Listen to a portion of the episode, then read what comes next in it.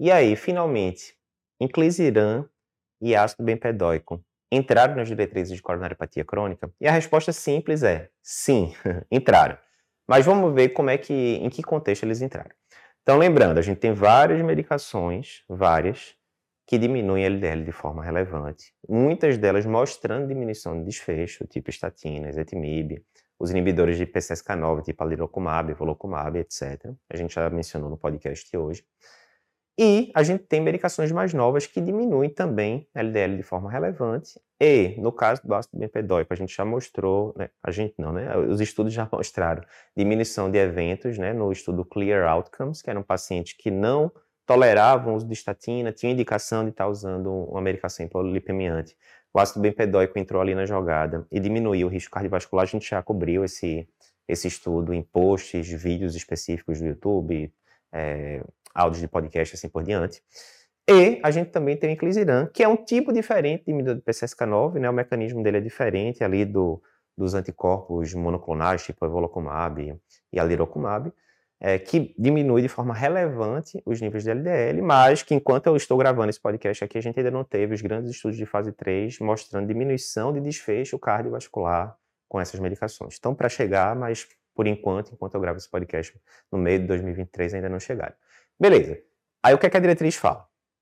A diretriz coloca, primeiro, a recomendação 2B. Recomendação 2B, qual seria? Aquela, olha, considere, né, em uma minoria dos pacientes, né? Seria mais ou menos isso. Ou seja, é uma opção, mas não vai ser aquela coisa que você vai estar usando em todo paciente, certamente. O que, é que a diretriz diz?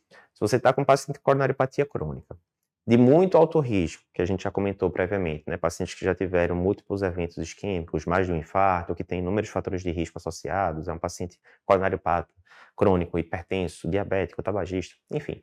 Então, se é um paciente coronariopata crônico de maior risco, né, muito alto risco, que você já está usando né, a máxima dose tolerada de estatina, de preferência já associou, né, ezetimibe, as coisas todas, e ainda assim o paciente persiste com LDL acima de 70 miligramas por decilitro, que é a meta que ele propõe na diretriz, aí começou a complicar. Você está usando tudo que você tem ali acesso, né, estatina, ezetimibe, às vezes até inibidor de PCSK9, né? E, ou com essa combinação toda, o nível continua acima de 70, ou o paciente não tolerou alguma dessas medicações, então fez uma combinação ali de, de uma ou duas medicações, de duas medicações, alguma coisa do tipo. Enfim, você está naquele caso realmente bem refratário ali.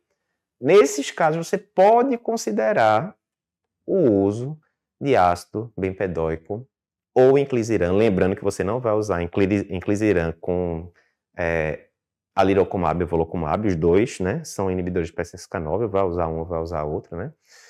Então você pode considerar assim associar essas medicações. Lembrando que enquanto estou gravando esse podcast aqui no dia 10 de agosto de 2023, a gente já tem inclisiran liberado aqui no Brasil, mas a gente ainda não tem ácido bempedóico. Né? Se você estiver vendo esse podcast daqui a um ano, dois anos, provavelmente a gente vai ter já aqui no Brasil, mas por enquanto não. Então é isso, né? Se a gente for pensar como é que seria ali a escadinha de ordem de prioridade de tratamento de LDL aumentado no paciente com coronariopatia. Primeira escolha seria estatina de alta potência, dúvida zero né, em relação a isso, a evidência é muito grande. Segundo, ficaria ezetimibe, principalmente pela relação custo-benefício. Mais uma vez, a diretriz fala que ezetimibe lá nos Estados Unidos é coisa de 10 dólares por mês, né? aqui no Brasil também, na medicação cara. Terceiro, iria para os inibidores de PCSK9, né, com anticorpos monoclonais, tipo alirocumab, evolocumab.